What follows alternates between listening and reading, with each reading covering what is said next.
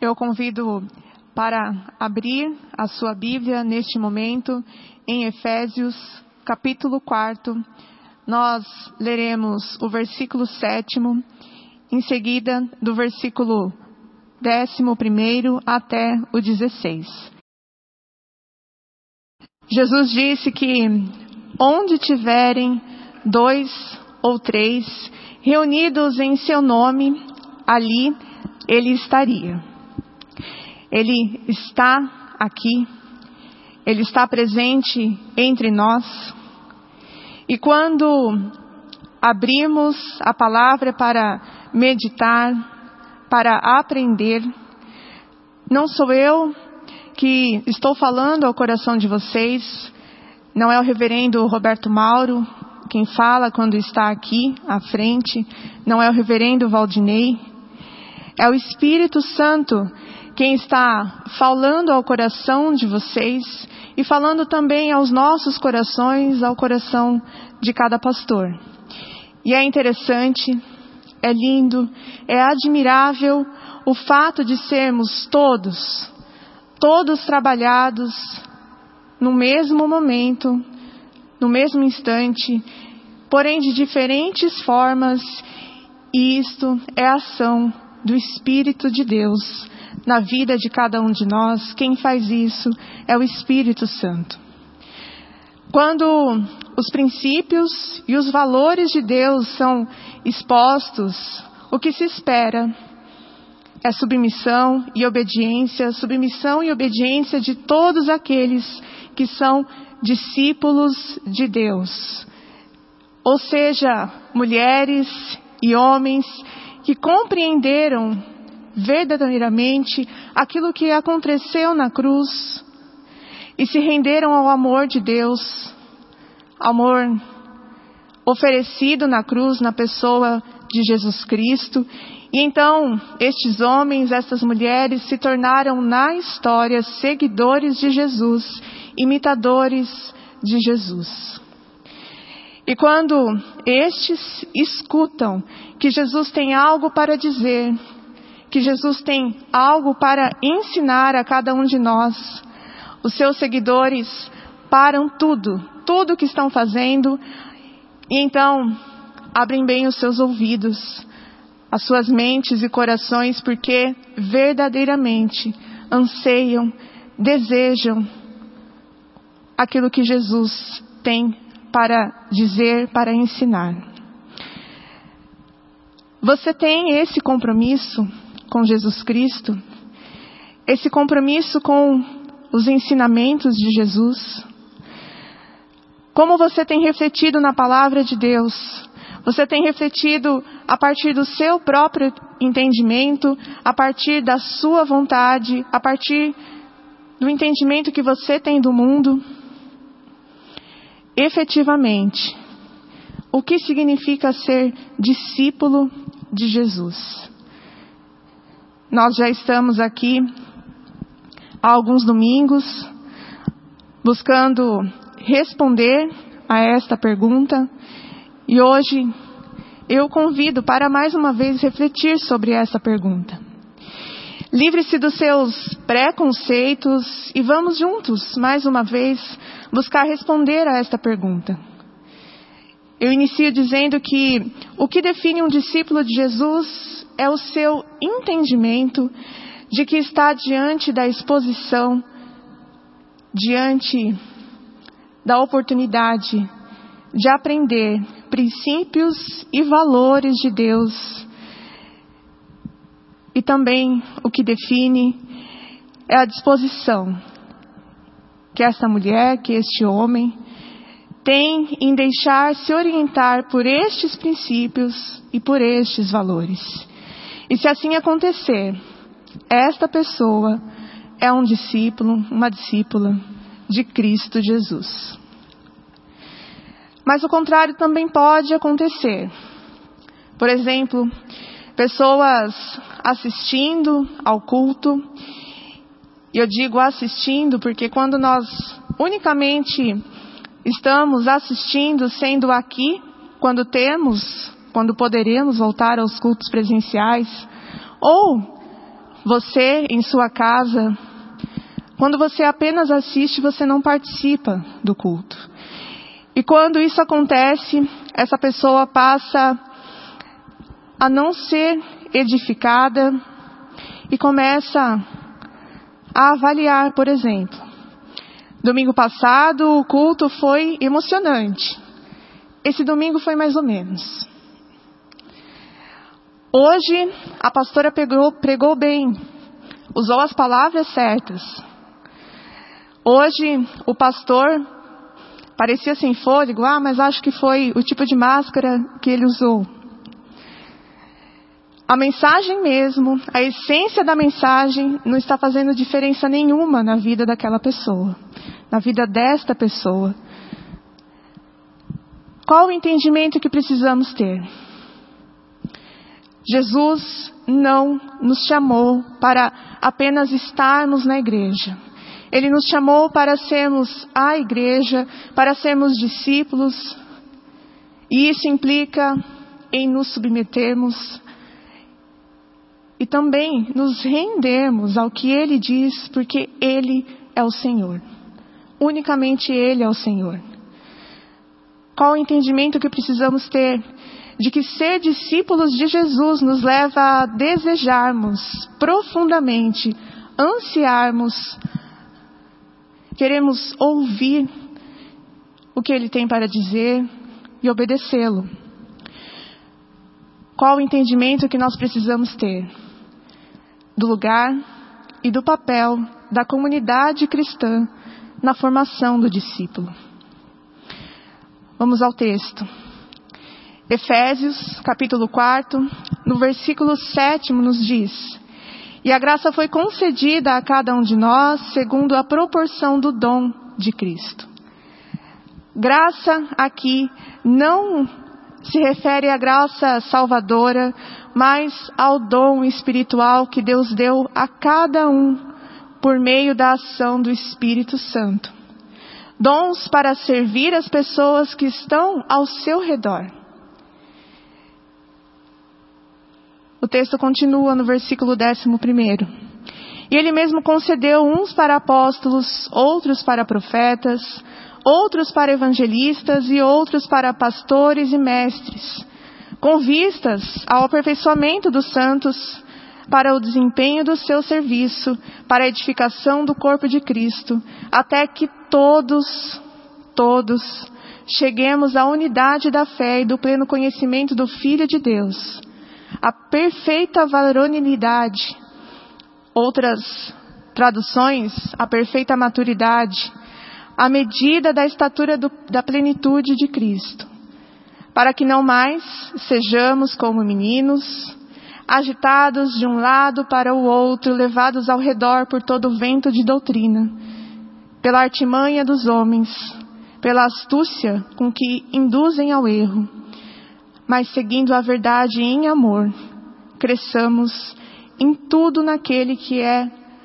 a cabeça, Cristo de quem todo o corpo, bem ajustado e consolidado pelo auxílio de toda a junta, toda a junta, seguindo a justa cooperação de cada parte, efetua o seu próprio aumento para a edificação de si mesmo em amor.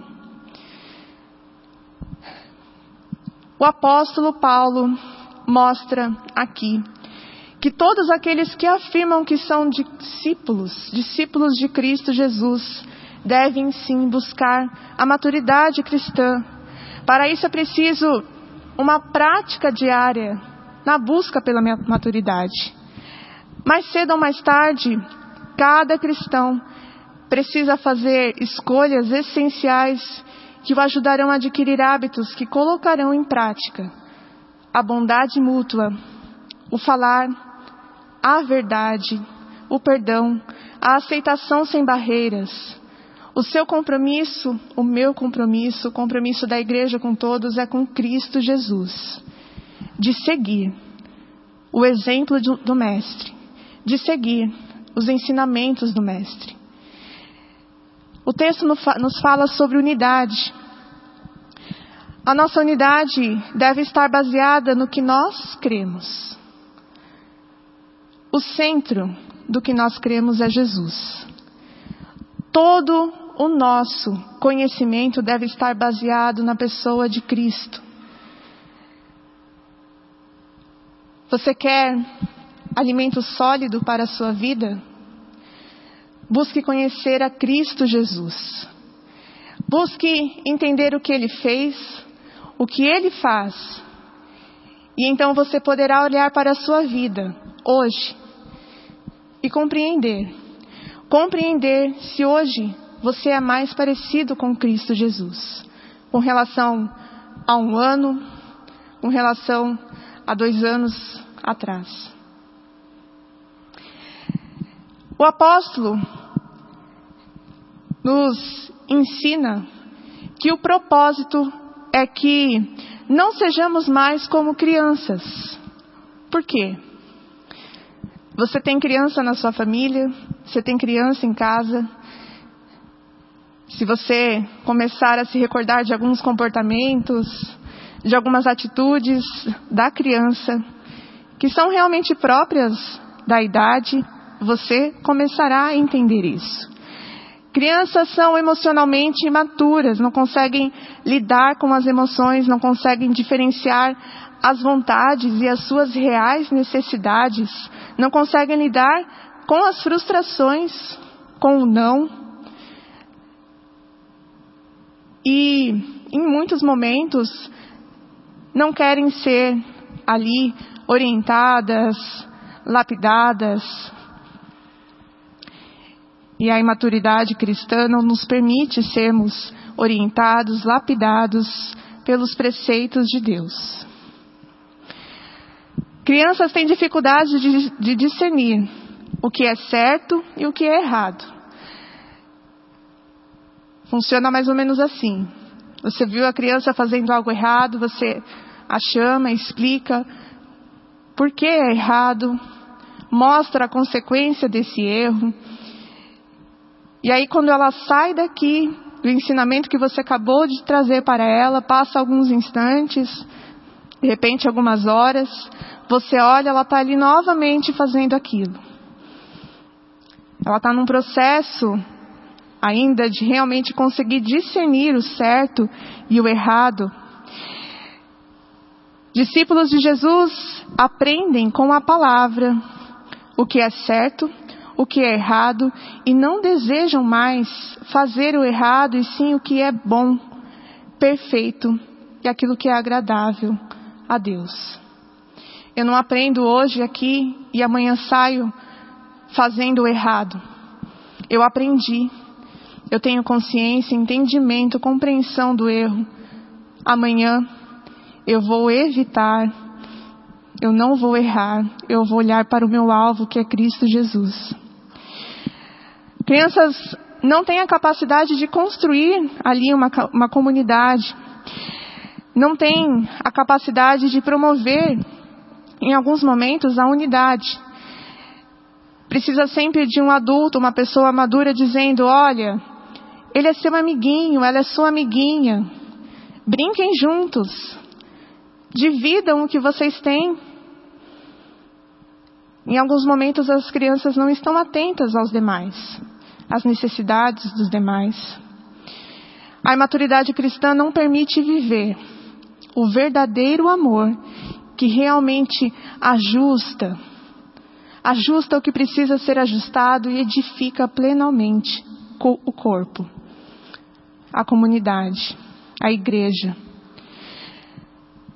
Grande parte do discipulado não depende de quem está aqui oferecendo ferramentas, meios de aprendizado, facilitando essa caminhada pela busca por maturidade cristã.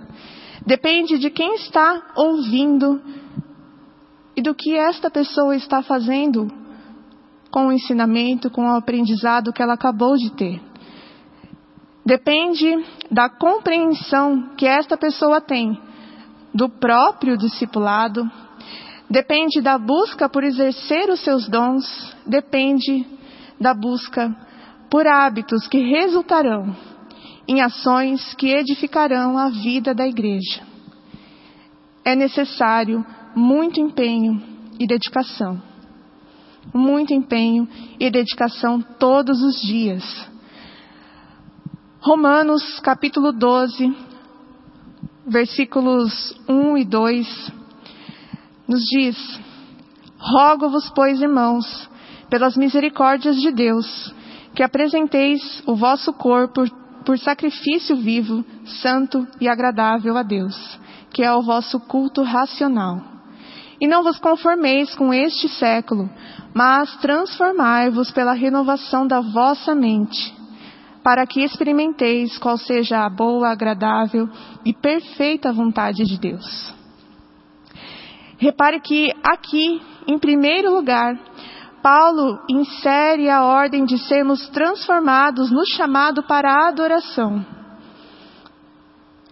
Devemos oferecer sacrifícios, devemos adorar a Deus, adorar ao nosso Deus vivo com verdade e com vida.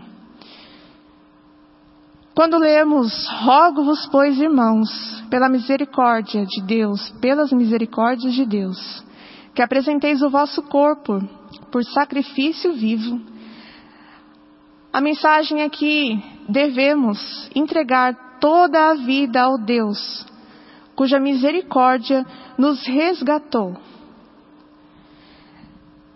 Com isso, com todos os discípulos, fazendo isso, teremos a reunião do louvor dos filhos e filhas de Deus teremos a reunião do louvor dos filhos e filhas de Deus.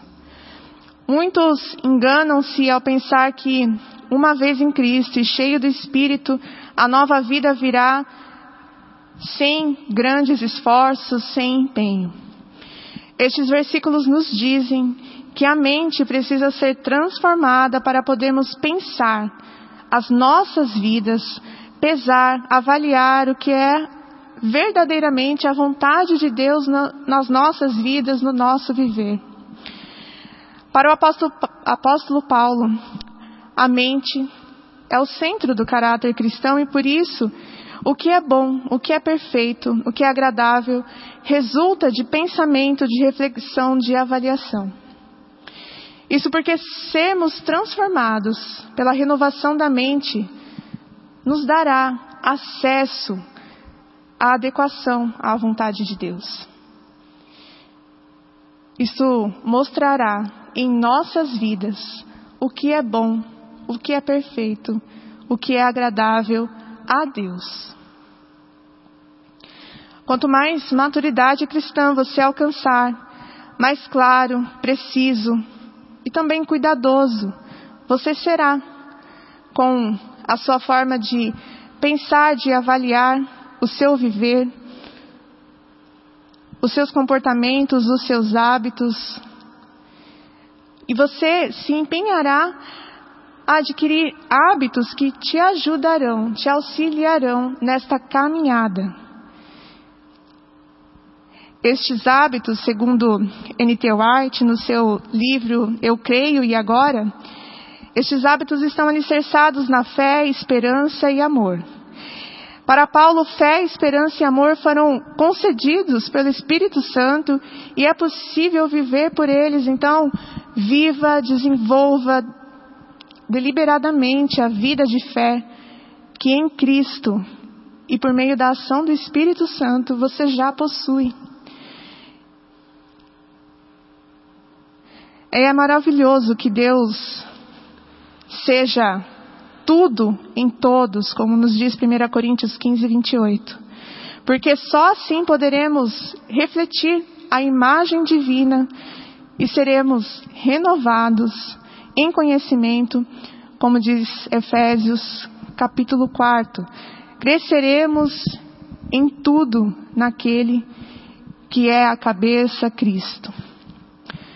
No Evangelho de Mateus, capítulo 16, versículo 24, nós encontramos ali as exigências do discipulado.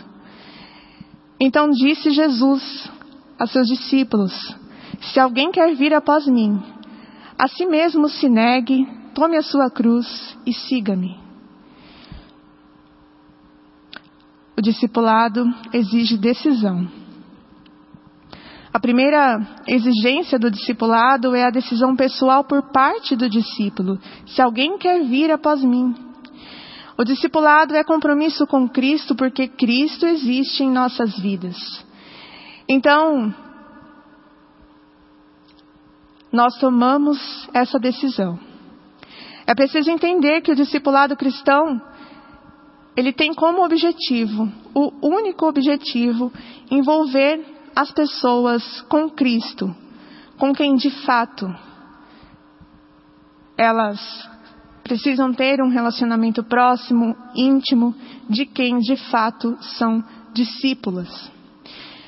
Tudo que uma igreja faz tem que estar conectado à formação de discípulos e cada discípulo precisa perceber que em tudo que uma igreja faz, ele está sendo formado e desafiado a tornar-se mais parecido com Cristo Jesus, com o nosso Mestre.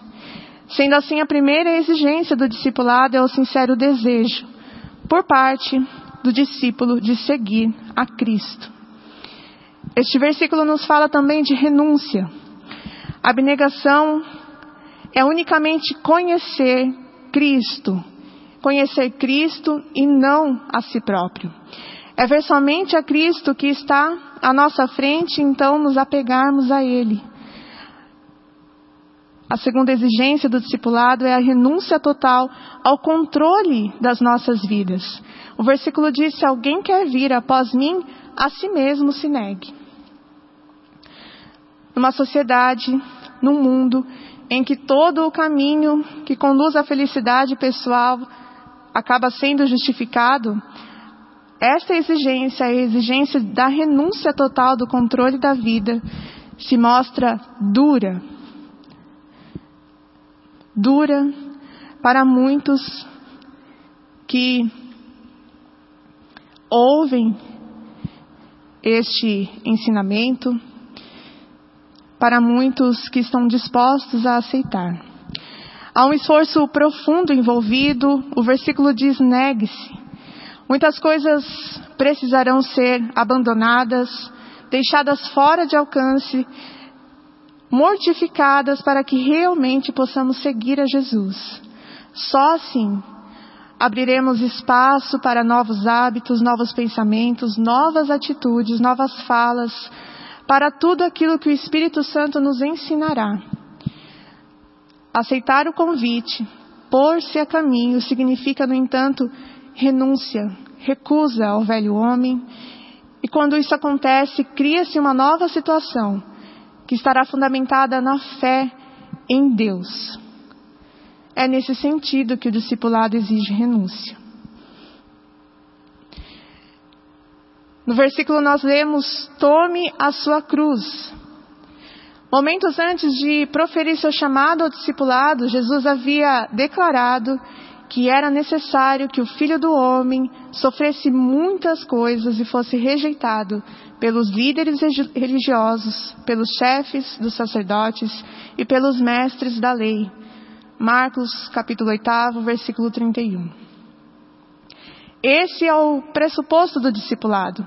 Uma vez que o discípulo não está acima do seu mestre, deve estar disposto a suportar os sofrimentos e as rejeições semelhantes a que Jesus enfrentou, suportou. Nós podemos ler no livro Discipulado de Dietrich Bonhoeffer Ali ele afirma que quem não tomar, quem não quiser tomar a sua cruz, quem não quiser expor a sua vida ao sofrimento e à rejeição por parte dos seres humanos, pede a comunhão com Cristo e não é seu discípulo. Dentre os sofrimentos impostos a todo discípulo de Jesus, ele destaca dois: o abandono das suas vinculações com o mundo e o levar sobre si os pecados de outras pessoas, os fardos uns dos outros. E talvez essa narrativa, a narrativa do martírio de Estevão, seja um exemplo do comportamento do discípulo de Jesus diante do sofrimento gerado pelo pecado de outras pessoas. De acordo com Lucas, enquanto o apedrejavam, Estevão intercedeu ao Senhor Jesus em favor de seus agressores. Atos capítulo 7, versículo 60 diz: Senhor, não os considerem culpados deste pecado. Senhor, não os considerem culpados deste pecado. O discipulado exige também obediência. O segue-me de Jesus requer obediência, a disciplina necessária para desistir dos desejos e dos planos próprios para então atender à vontade de Deus. O problema denunciado por Jesus é a incoerência entre a confissão e a prática. Quando Jesus exige do jovem rico que ele se torne voluntariamente pobre, este se viu ali diante de uma escolha de obedecer ou não obedecer, quando na verdade aquele era um chamado. Ah, e a única coisa que se exigia era que confiasse totalmente na palavra de Jesus e considerasse aquela palavra terra mais firme do que qualquer segurança do mundo.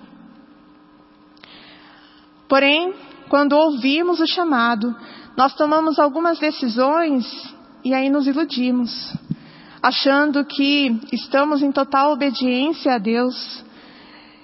E quando Jesus diz para fora, para fora dos seus antigos hábitos, dos seus antigos comportamentos, daquilo que não está de acordo com os meus ensinamentos, nós permanecemos ali, como se no íntimo estivéssemos obedecendo e tivéssemos deixado a velha vida. O que nós devemos sempre lembrar é que Jesus não pode ser o nosso Senhor sem a nossa obediência. Se Ele não é o nosso Senhor, não pertencemos a Ele. Concluindo, a nova vida é a vida em Cristo. Se você deseja viver esta nova vida, abra os seus ouvidos, abra sua mente, abra o seu coração dedique-se ao aprendizado da palavra de Deus. O que nós falamos aqui não é sobre ser bom o suficiente para Deus, mas é sobre confiar na graça de Deus que está presente na sua vida. Busque a presença de Jesus e se entregue, entregue unicamente a Ele para um relacionamento íntimo e transformador, verdadeiramente transformador. E saiba que este momento, que cada momento da sua vida, cada momento vivido na comunidade cristã, é uma oportunidade de crescimento para aprofundar o caráter e demonstrar amor. Amor e dependência de Deus. Ou seja, seguir o discipulado ensinado por Jesus Fé, esperança e amor. Esse é o caminho. O que vai permitir que a fé e a esperança sejam permanentes em sua vida é o amor. Os dois últimos versículos de Efésios, capítulo 4, os dois últimos versículos que lemos, nos dizem: Mas, seguindo a verdade em amor, cresçamos em tudo naquele que é a cabeça, Cristo, de quem todo o corpo bem ajustado, de quem todo o corpo bem ajustado e consolidado pelo auxílio de toda a junta, segundo a justa cooperação de cada parte, efetua o próprio aumento para a edificação de si mesmo em amor. A palavra de Deus diz que o amor é o vínculo da perfeição. Esse é o caminho para atendermos ao propósito do discipulado, para exercermos os nossos dons e assim sermos todos edificados para a honra e glória do nosso Deus. Que Deus assim nos abençoe. Amém.